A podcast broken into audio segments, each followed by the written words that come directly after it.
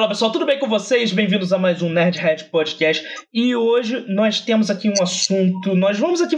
A gente vai brincar. Hoje a gente vai brincar. Não é um assunto sério, mas talvez a gente cause um pouco de conflito entre os fãs de quadrinhos e os fãs de cinema. Afinal de contas, afinal de contas, olha eu errando a gramática do português.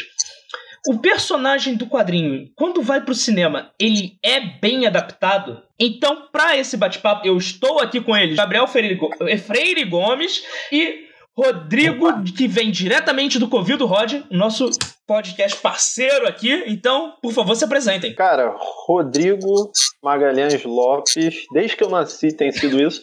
E é, no, nas redes vocês podem me procurar como Rod Lopes, tem a, arroba o Rod Lopes no, no, no, Instagram, onde eu faço bastante conteúdo lá. E para conteúdo net, para conteúdo geek, é meu canal no YouTube, o arroba Convido Rod, que tá um pouquinho devagar, a gente tá repensando algumas coisas. E tem o Rodcast, que é. Aí, aí é conteúdo geek, a gente não fala só disso, a gente fala também de coisas da, da vida, filosofias mundanas mas sempre com muito bom humor. Quem puder dar aquela moral, dar aquela conferida, tem no Spotify, tem no Deezer, Cashbox, ocorre lá. É, vocês perceberam que o Rodrigo já deu seu jabá do final do programa agora, então significa que no final do programa ele não vai dar seu jabá, não é isso, Rodrigo? Isso, no máximo um adeus. Um adeus e um beijo.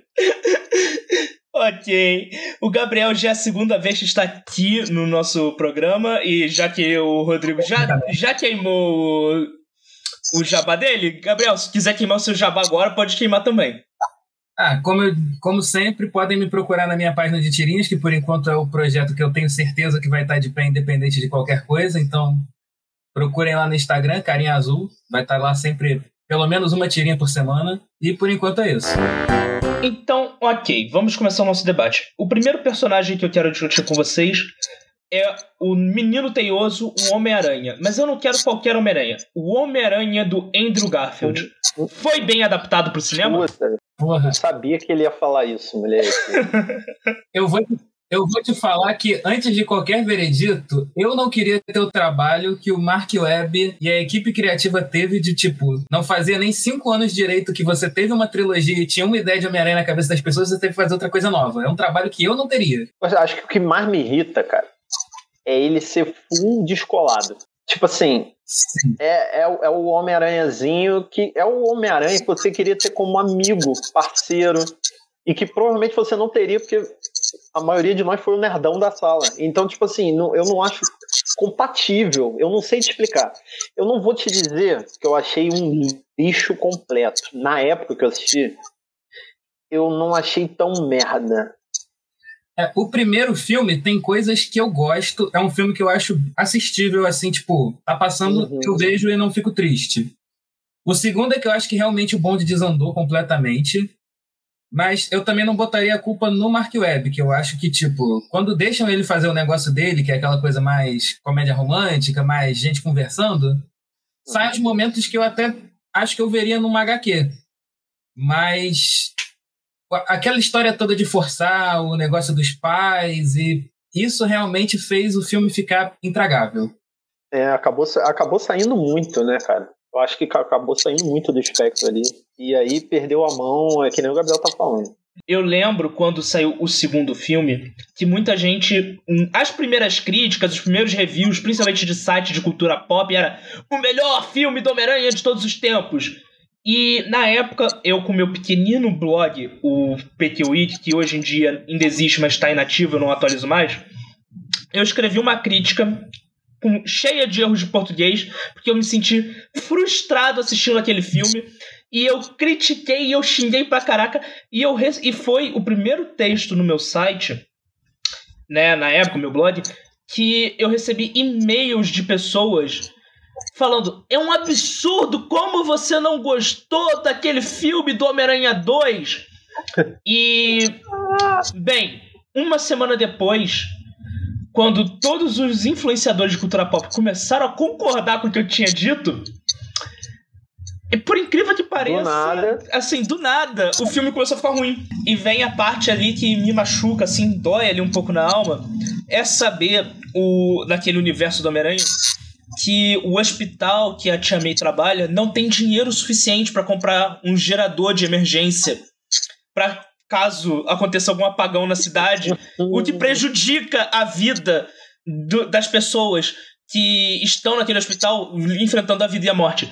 Sabe, dói. Sabe o que eu não entendo nesse filme? É que a tia May, ela diz que ela tá fazendo aquele curso pra ganhar mais dinheiro porque eles são pobres. Mas se ela é pobre, por que ela tá fazendo uma faculdade que nos Estados Unidos não tem faculdade pública? Você tem que pagar a faculdade. Caraca, o supletivo, moleque. O supletivo de Nova York e a tia May. Caraca, pode crer. Cara, eu lembro pouco desse filme, dos dois filmes.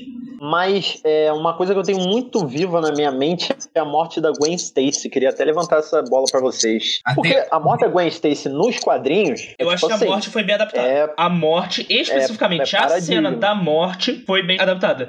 E só dar um, dar um aviso aqui pros nossos ouvintes que, se não perceberam, esse programa vai ter spoiler pra caramba dos filmes. Então, eu É, parti do princípio. Já- que se você baixou esse podcast ou entrou nesse vídeo no YouTube, sim, esse episódio tem vídeo no YouTube, você partiu do princípio que você já assistiu esses filmes. Tanto é que tem eles na- no título, na thumbnail e tal. Então, assim, tem spoiler. Mas eu acho que justamente por ela estar morta há tanto tempo, é que eu, eu acho difícil também uma adaptação fazer jus a como, como é nos quadrinhos, porque, tipo, se você pegar a revista onde ela morre pra ler, eles não telegrafam que ela vai morrer. Tem ela morta ali na capa e tudo, mas assim, eles não, não têm um beijo final, não tem uma briga e reconciliação, uma despedida. Eles estão vivendo a vida normal, ela é sequestrada e ela morre. É um negócio muito cru que no filme é, é justamente o contrário. Tem todo o drama porque todo mundo sabe que a Gwen tem que morrer. Pra adaptar isso, o que eu ia falar cinematograficamente, não sei se foi isso que o, que o nosso querido quis dizer, a execução da cena cinematograficamente, eu achei legal. Tem a Sim, coisa do, do, do som, da, da parada dela dar o beijinho só, e aí tem aquela coisa, né, que é um detalhe que até é uma dúvida que sempre vem até dos quadrinhos, que será que foi a teia do aranha que na hora que, que segurou deu o empuxo e aí ela morreu por causa disso? Isso eu acho que eles conseguiram fazer, mas é, é o que o Gabriel tá falando. Existe uma, uma expectativa para isso, que na hora que, que você vai passar, acho que principalmente dentro do roteiro da história em si, fica muito difícil. Porque tu meio que já sabe, é o que o Gabriel falou, né, Gabriel? Tipo assim, porra, o negócio é cru, como é que eu vou reproduzir uma parada que o nego já tá esperando a qualquer esquina, basicamente? É tipo, complexo. é uma equação, basicamente. Mostrou a Gwen Stacy, mostrou o Duende Verde, ou vai ter um estupro ou ela vai morrer. Não tem outra opção. É isso que acontece. Nossa, nossa, por que você tá trazendo essa HQ? Ué, aconteceu, foi escrito, foi Vamos- publicado e as pessoas leram. Ocorreu. Desculpa.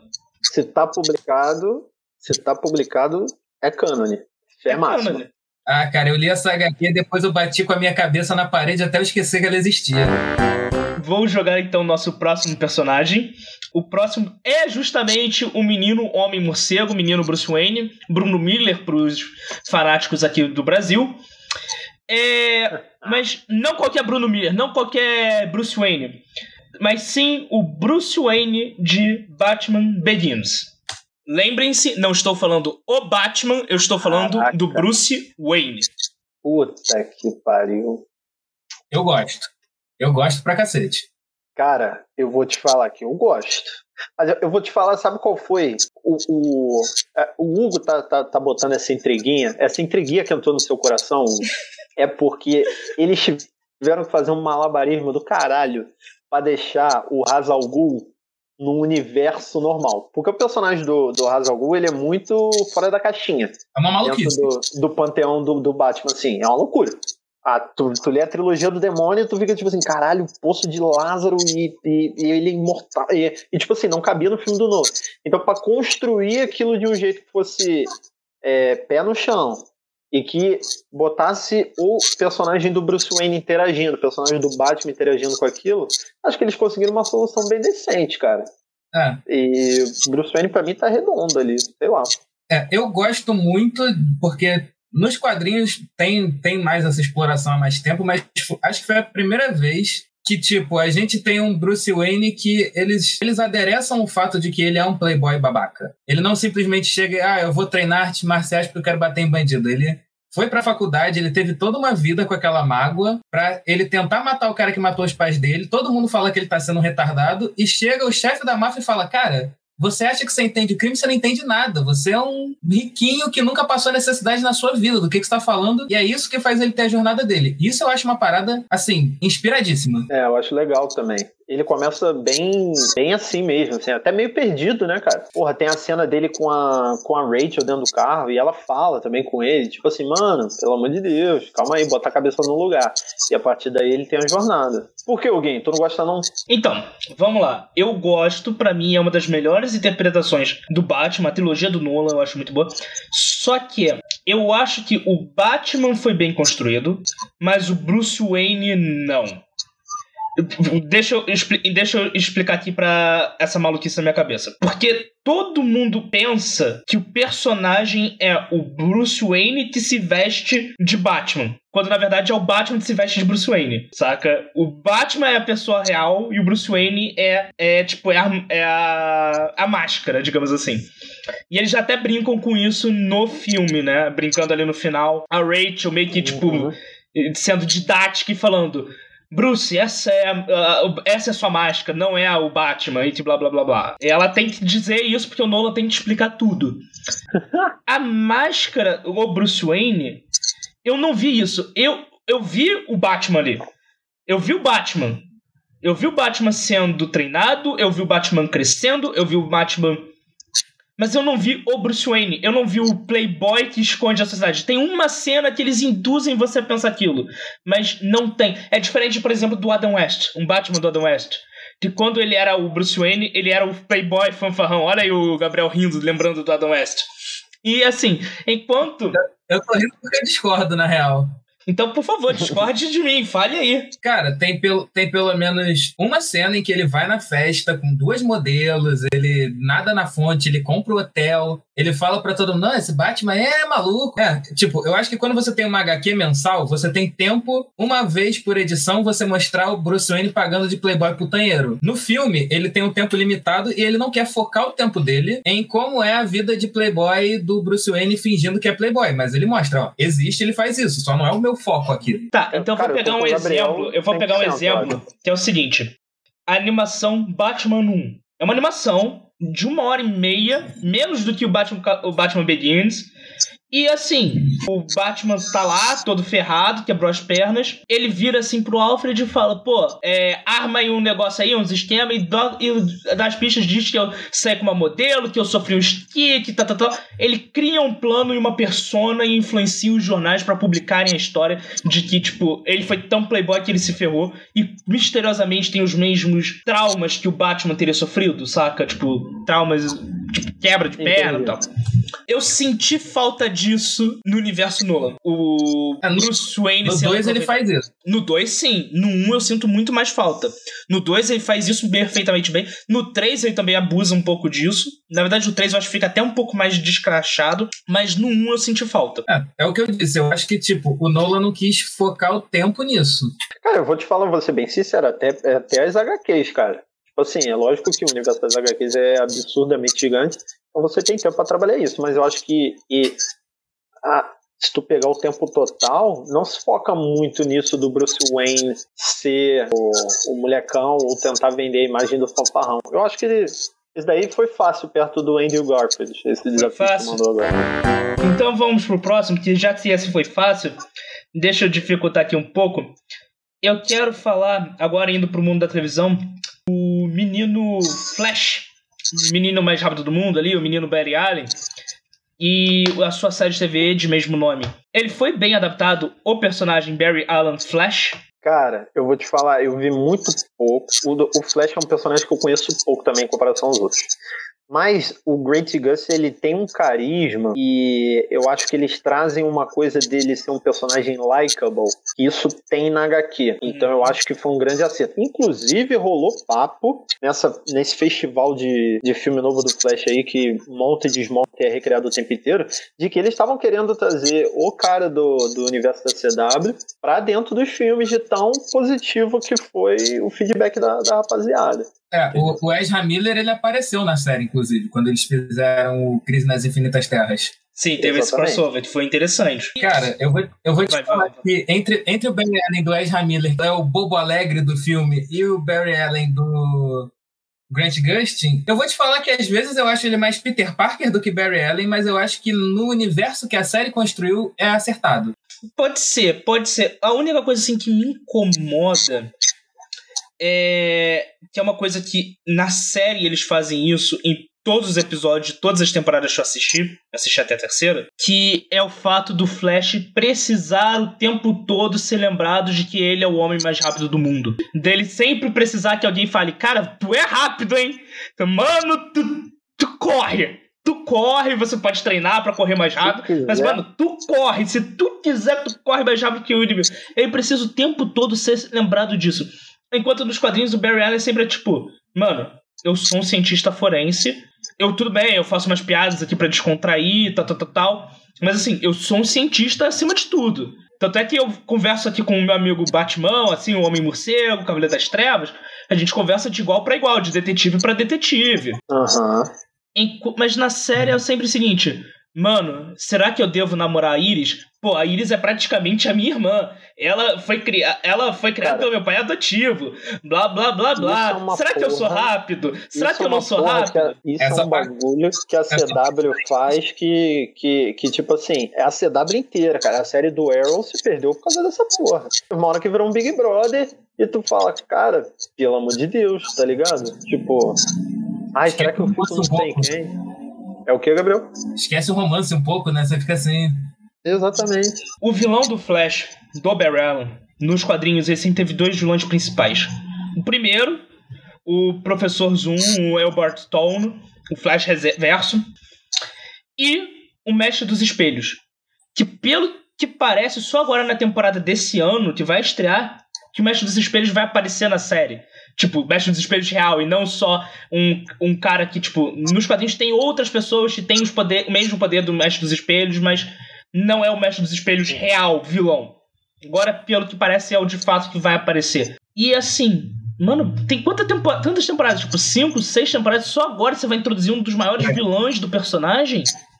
Aí eu não, eu não vou saber te dizer porque eu também li muito pouco Flash na minha vida. Voltando um pouco no assunto que você falou da baixa autoestima, é o que eu falei. Por isso que ele me lembra muito mais o Peter Parker do que o Barry Allen. De tipo, toda hora alguém tem que lembrar ele que ele consegue, ele ficar nessa autodúvida. E tipo, como, como, ele, como o Rodrigo falou, tipo, no, no universo da série, essa personalidade funciona. Não sei se é a melhor adaptação que podiam fazer, mas funcionou dentro da série. Exatamente. O eu acho, cara, que, por exemplo, assim, o, o, o que o Hugo tinha falado do tom dele ser um cara que é sério, apesar de ter tiradas, muito mais do que o Batman, por exemplo, que é um cara full, sisudo, eu acho que é um tom que ainda não se acertou no Flash exatamente em, em todas as mídias, eu arrisco dizer. Eu lembro do Flash da Liga da Justiça ser o alívio cômico total. Pessoal aí que estiver ouvindo então, mas é aquilo. Por favor, me diga Aí que é o contrário. É uma coisa que as pessoas se confundem. Porque existem vários flashes no universo DC. E o flash uhum. da animação da Liga da Justiça não é o Barry Allen. É o Wally West. É o Wally West. É o, é, ah, é o Wally. É o Wally West, sentido, que é um outro sentido, Flash, que sentido. é um Flash mais jovem, mais brincalhão. O, o que é o cara que nos eu quadrinhos. Lembrava, eu não lembrava que era o Wally. Eu não lembrava que era o Wally West. Perdão. Não, tudo bem. Muitas pessoas, muitas pessoas falam isso. Mas uh, o problema do seguinte do Wally West é que nos quadrinhos ele sempre foi um cara mais fanfarrão. Ele sempre foi. Tudo bem, ele também é um cientista, ele também é um devoto da ciência, ele também trabalha. Só que assim, ele é muito mais likable, muito mais. Mano, quer saber? Eu acho que hoje eu vou faltar o trabalho para sair com a minha namorada, vou tomar um chopp com os amigos e é. tal. Ele, o Barry Allen não o mal comparando, tem um amigo meu que ele fala isso, que o Barry Allen é o o Barry Allen é o paulista, enquanto o Wally West é o carioca, saca? É tipo, é tudo brasileiro, mas ah. eles têm a, a sua forma de, tra de tratar o trabalho de forma diferente, sabe? É uma boa, é uma boa. Então, mas eu acho que eu acho que se eu acho que não souber acertar ainda, Tom. É o que tu tá falando. Tipo assim, então a, a, DC faz a Liga da Justiça e bota o Barry Allen maldizendo com a personalidade do Wally West. E aí faz um que é um pouco diferente de tudo, é onde a gente enxerga mais o Peter Parker, apesar de ser legal, a gente enxerga mais o Peter Parker do que qualquer um dos outros dois.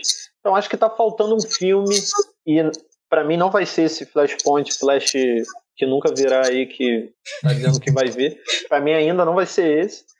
E é um personagem que, apesar de muita gente gostar, eu vejo que ele, ele não tem tanto espaço, né, cara? Até a nível de, de HQ mesmo, falando. Eu não sei. Eu conheço mas tanta é aquilo, gente que é tão o- fã assim. O Flash, ele. Se você para pensar os poderes dele, ele é muito full power. Ele é muito poderoso. Então, Ele é assim, difícil de trabalhar. ele é muito difícil de trabalhar. O Flash, ele corre mais rápido que a luz, ele pode viajar no tempo, ele em várias ocasiões ele rouba o anel do Lanterna Verde pra poder tipo resolver problema no espaço, porque tipo, eu sou Flash, eu posso. Então assim, é É descaralhado. Não, ele na HQ do. Essa HQ recente do Tom Taylor. A. É Disease, aqui ficou decomposição. Cara, tipo assim, é o vírus. É o vírus lá do, do ciborgue, o vírus zumbi que vai contaminando todo mundo. E, mano, quando contamina o Flash, o bagulho que já era um probleminha virou um problemão descaralhado. Tiveram que ligar pro Superman. Tem como tu dar um pulo aqui, porque o acabou contaminando o Flash aqui, não sei como é que vai ser isso. E, cara, porque ele realmente é muita apelação. Ele é muita apelação. Depois que ele pega o vírus, aí, ah, foda-se, entendeu? Não tem. Fudeu. Tem um pessoal até Sim. que brinca assim, ah, ele dá o soco de massa infinita que é mais potente do que uma explosão nuclear e que blá blá blá blá, o Flash resolve tudo. Não, não, não. Aí eles falam, mas tem um ponto fraco, ele precisa tomar uma puta distância, ele precisa estar treinado muito tempo, ele precisa ter todo um preparo. Tá, qual é o preparo? Ah, ele tem que dar volta ao mundo três vezes. Porra, legal, ele faz isso, tipo, no café da manhã pra ter mais calorias da torrada extra que ele comeu. Pelo amor de Deus, cara. Ah, tem que dar corda no flash pra ele. Isso não é ponto fraco, cara. Isso é um, um leve contratempo. É. E uma coisa que vocês mencionaram para dificuldade de adaptação, eu acho que também é porque, tipo, a- acho que talvez a influência que o desenho dos anos 2000 deu na cabeça das pessoas meio que obriga a DC a deixar o Flash mais para um Wally West do que para um Barry Allen. Engraçadalho. Mas eu não. Exatamente. Mas é aquilo, eu não tenho problema nenhum com isso. É só usar a porra do Wally West, velho. Começa com o Barry Allen já se aposentando, do- botando o uniforme na mão dele, toma que o filho é teu, eu tô indo embora. Ou então o Wally, o- já começa com o Barry Allen morto, saca? E dane-se, vai com o Wally West. Você gosta do Wally West? É Usa é o por isso- West. É por isso que no final do filme da Liga da Justiça do George Miller, que nunca aconteceu, o filme ia matar o, Ba- o Barry Allen no primeiro filme e ia começar com o Wally West. Aí, ó. Então, senhores, o último personagem da nossa, nossa, dessa nossa lista é o seguinte. Prestem bem atenção. Superman, mas o Superman do Brandon Ruff. Vou deixar Gabriel, que tá uniformizado. É, quem, quem tá ouvindo não tá vendo, mas eu tô com uma camisa do Superman clássico aqui. Cara, é a mesma coisa que eu falei sobre o Andrew Garfield. É um trabalho que eu não queria ter, dessa vez como ator. Porque a Warner teve todas as possibilidades, e se você for pesquisar, eles tiveram vários roteiros antes de chegar no que, no que a gente viu no cinema. Ia ser o famoso filme com o Nicolas Cage, que eu adoraria ter visto por todos os motivos errados. Depois, Tu queria ver uma aranha gigante atacando o Superman, não queria? Mano, eu queria ver o Nicolas Cage de Superman porque isso poderia ser ótimo por um motivo ruim ou poderia ser ótimo por um motivo ótimo. Porque o Nicolas Cage, quando quer atuar, é incrível. Quando ele não quer atuar, ele é incrível de ruim. Então, assim, esse filme poderia ter sido qualquer coisa. Caralho. Depois disso, teve o Superman Flyby, que ia ser dirigido pelo J.J. Abrams, que também ia ser uma maluquice. Enfim, eles tentaram várias vezes rebutar, e por algum motivo que eu não sei exatamente, porque eu não trabalho na Warner, não trabalhava na Warner naquela época, tinha oito anos naquela época, alguém decidiu jogar seguro e imitar e fazer a mesma continuidade do Christopher Reeves. E aí eu digo que, como ator, eu nunca ia querer ter esse trabalho, mesmo que eu fosse, assim como Brandon Ruff é, a lata do Christopher Reeves. Porque você pedir para uma comparação injusta. É. É. Uma coisa que eles fizeram acertado, até trazendo personagens da DC, apesar de- da execução ter sido uma merda, a ideia foi boa. O último Coringa, antes de Jared Leto, foi Heath Ledger. E, tipo, tava muito... Ah, aquilo é o Coringa. Então, apesar da execução ter sido uma merda, a ideia de trazer um Coringa totalmente diferente foi uma boa ideia. É o que o Gabriel tá falando. Tipo assim, mano, cara, se você trouxer um que é pra fazer parecido com o que o outro fez e o outro é super clássico, vai dar merda. Tipo, vai dar merda. É um trabalho que nenhum ator quer ter, tá ligado? E eu vou te falar, cara, fez o melhor que pôde. Sinceramente, não tem como ficar dando muita porrada aqui não, mano. É, o que eu acho que sabota aquele Superman é o roteiro, porque esse Superman é Stalker, e isso é um pouco assustador.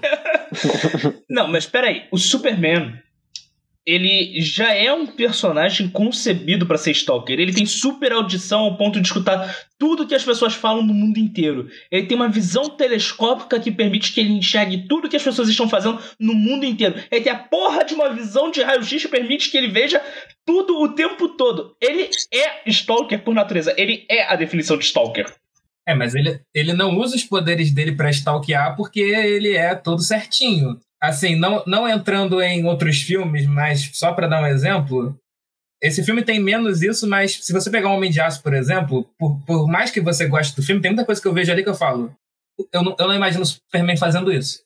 E no filme do Brandon Roof, stalkear a Lois Lane é uma coisa que, tipo, eu não imagino o Superman fazendo isso. Ela casada, com filho, com marido, ele ali visão de raio-x porque ele tá com saudade dela. Tipo, no Batman vs Superman é uma coisa impressionante. É tipo assim, ele sempre. Se a Louis Lane der uma topada com o dedinho na quina da estante, ele vai. Bum, ele vai aparecer do nada.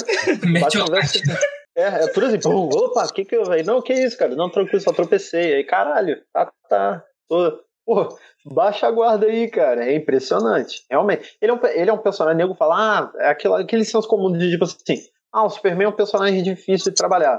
É, mas eu acho que também nego exagera, tá ligado? Primeira coisa que podiam parar de fazer, agora aliviando um pouco o coração, para de transformar ele no vilão, cara. Para de, de botar ele no problema.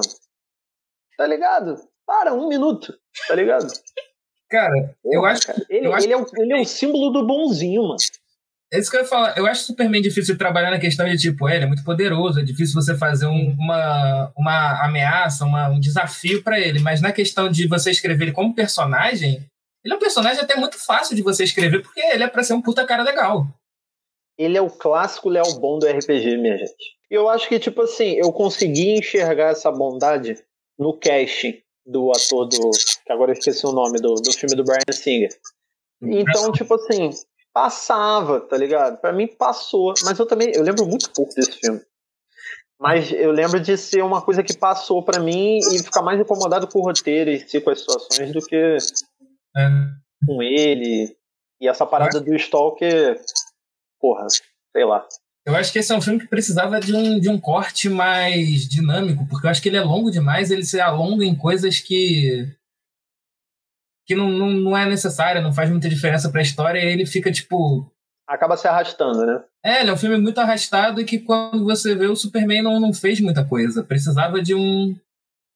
Não digo que precisava de uma, de, um, de uma ameaça que ele precisasse socar, mas de uma ameaça mais, tipo, mais inteligente, mais dinâmica. Mais Tem... dinâmica. É, pra mim. Peraí, você está me sugerindo um Brian Singer's Cut, é isso? Não. Lança a hashtag. Não, não tô sugerindo um Brian Singer's Cut, até porque até onde eu sei, aquilo que ele lançou é o que ele queria lançar, não? Bem, é, é que assim, agora é moda lançar o corte do diretor. Então, assim, imagina regravar as cenas que faltaram um... com os atores hoje em dia. Chama o. E eu tenho um problema. Caralho. Eu tenho um problema com a continuidade desse filme, porque o Brian Singer ele deu um puta de um tiro no pé dele porque vejam bem, esse filme ele tá na mesma continuidade de Superman 2. Acompanhe comigo. No Superman 2, a Lois descobre que o Superman e o Clark são a mesma pessoa. Eles fazem sexo e ele dá um beijo que apaga a memória dela. Que beijo, hein? Que beijo. Ou seja, ela não lembra. E aí, no Superman Retorno, que tá na mesma continuidade, ela tem um filho que ela acha que é do outro cara. Mas, tá, mas filho, e o caralho, Superman 3 e o 4? Superman em busca da paz, mano. Pô, não, Vai esquecer calma, aquilo? Calma, calma, calma. Singer, calma, calma. O Brian Singer ele ignora. No, o, o, o, negócio do Superman Retorno é que ele ignora o 3 e o 4 e ele é depois do 2. Mas pega o meu raciocínio. Hum. A Lois Lane não lembra que ela transou com o Superman. Ela tem um filho que ela acha que é do, do corno oficial do cinema, lá, que é o Ciclope, que ele sempre faz corno nos filmes. e o filho joga fala abaixo. Ela, quando ela vê o filho jogando um piano, se eu fosse a Lois Lane, eu ia virar pro Superman e falar, cara, Você me estuprou porque eu não lembro que a gente transou. É isso. Esse é o verdadeiro Homelander. É isso. A ideia do Homelander veio daí. Não, e o constrangimento Eu não, eu não de lembrava dessa cena dele apagar a memória dela. Eu lembro dele se beijando, mas na minha cabeça ela tinha recuperado a memória. Eu não lembrava que ela permanecia sem saber. Cons- Nossa, o constrangimento de não, mas eu te dei um beijo pra você esquecer. E ela, por que, que você fez isso? Não, mas foi tranquilo. E o filho? Não. Dei, ah, mas você não paga nem pensão. E ele, caralho. Entendeu? Eu sou, jornal- eu sou jornalista, eu não tenho dinheiro pra foi pagar pensão. Porra, Pelo amor de Deus, Superman. Logo você. Tira essa capa. Tira essa capa pra cuidar, pra falar do seu filho, tira essa capa. Eu vou dizer que eu tô puto com a DC, porque a DC matou o Superman e não trouxe o meu personagem preferido da morte do Superman, que é o Aço. Personagem injustiçado. Mas ele tem um filme próprio, Até cara. ele já teve um filme próprio. Eu acho que com o Shaquille O'Neal, mas ele já Não teve um filme. fazer. Não vamos lembrar que esse filme existe, Hugo. Ok. Cara, até isso eles fuderam, né? A morte do Superman. Caralho. Então vamos lá. É Cara, com é- esse filme que a gente esquece que a gente termina esse primeiro papo aqui do Nerdhead falando sobre personagens adaptados para o cinema. Nós voltamos semana que vem com a continuação desse papo com personagens da Marvel. Como já, já foram ditos no início do, do programa. Então, só vou dar aquele aviso para você se lembrar esse podcast tem uma versão em vídeo no YouTube. Se você quiser, tiver críticas, sugestões e opiniões, vá no YouTube e deixe nos comentários, que é lá que eu vou estar lendo e respondendo você. E não esqueça de dar aquele seu review, seu like e compartilhar com seus amigos no seu agregador de podcasts preferido. Obrigado, até semana que vem e tchau! Este podcast foi editado pela Montaldi Produções.